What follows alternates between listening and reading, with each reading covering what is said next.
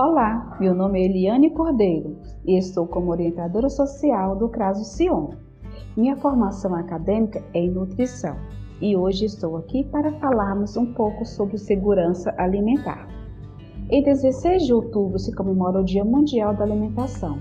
A data foi implementada para alertar sobre a importância da alimentação saudável, acessível e de qualidade, chamada de segurança alimentar e nutricional.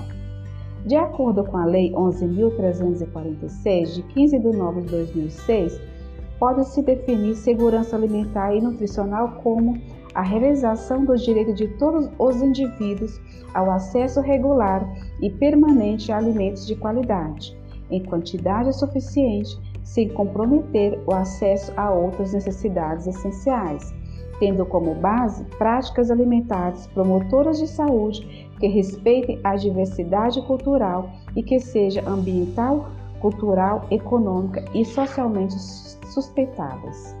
Portanto, por mais que você pense que a alimentação é assunto da área da saúde, está enganado, pois este é um assunto do serviço social também. Afinal de contas, o direito de se alimentar com qualidade é direito de todo cidadão.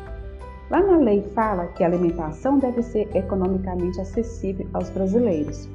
Porém, quem aí de casa, quando vai ao supermercado, quase cai para trás, de susto, com os preços tão altos dos alimentos.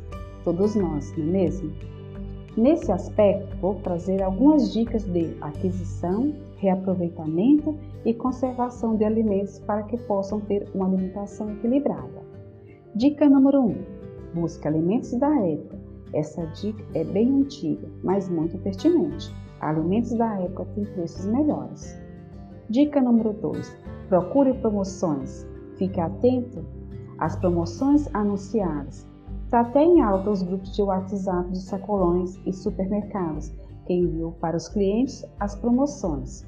Compare preços de estabelecimentos, troque ideias com parentes e amigos de onde eles perceberam que tem o melhor preço.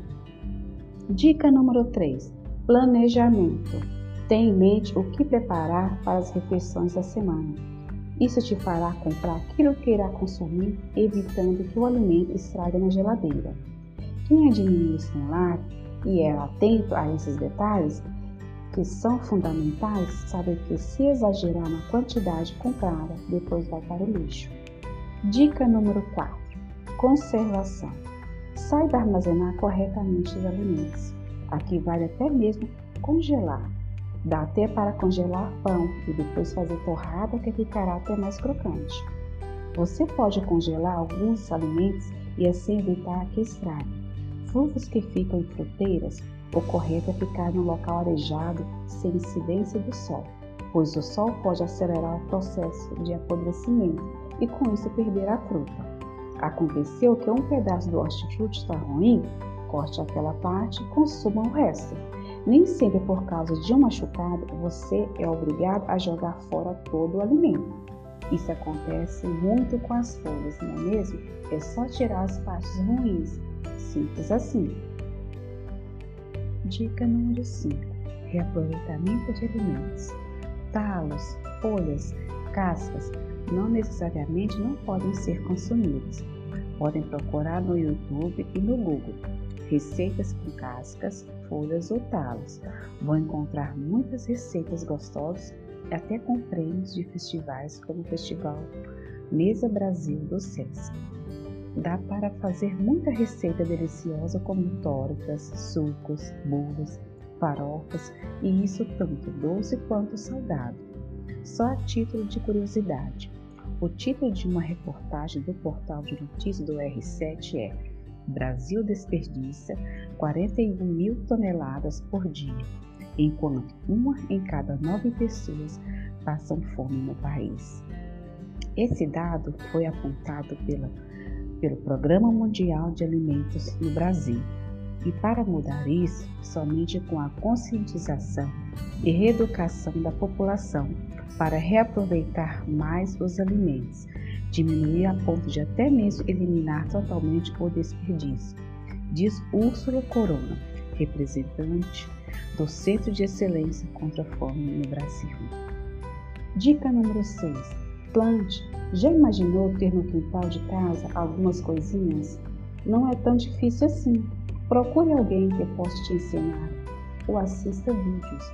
Você pode plantar desde plantas para fazer chá, como plantas para temperar e dar mais sabor às receitas e até hortaliças como couve e alface.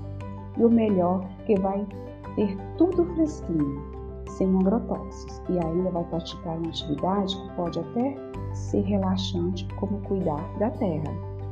Tem muito mais dicas, mas vou parando por aqui. Espero que essas dicas sejam úteis e que possam colocar em prática. Esse foi mais um podcast Abraços e até mais!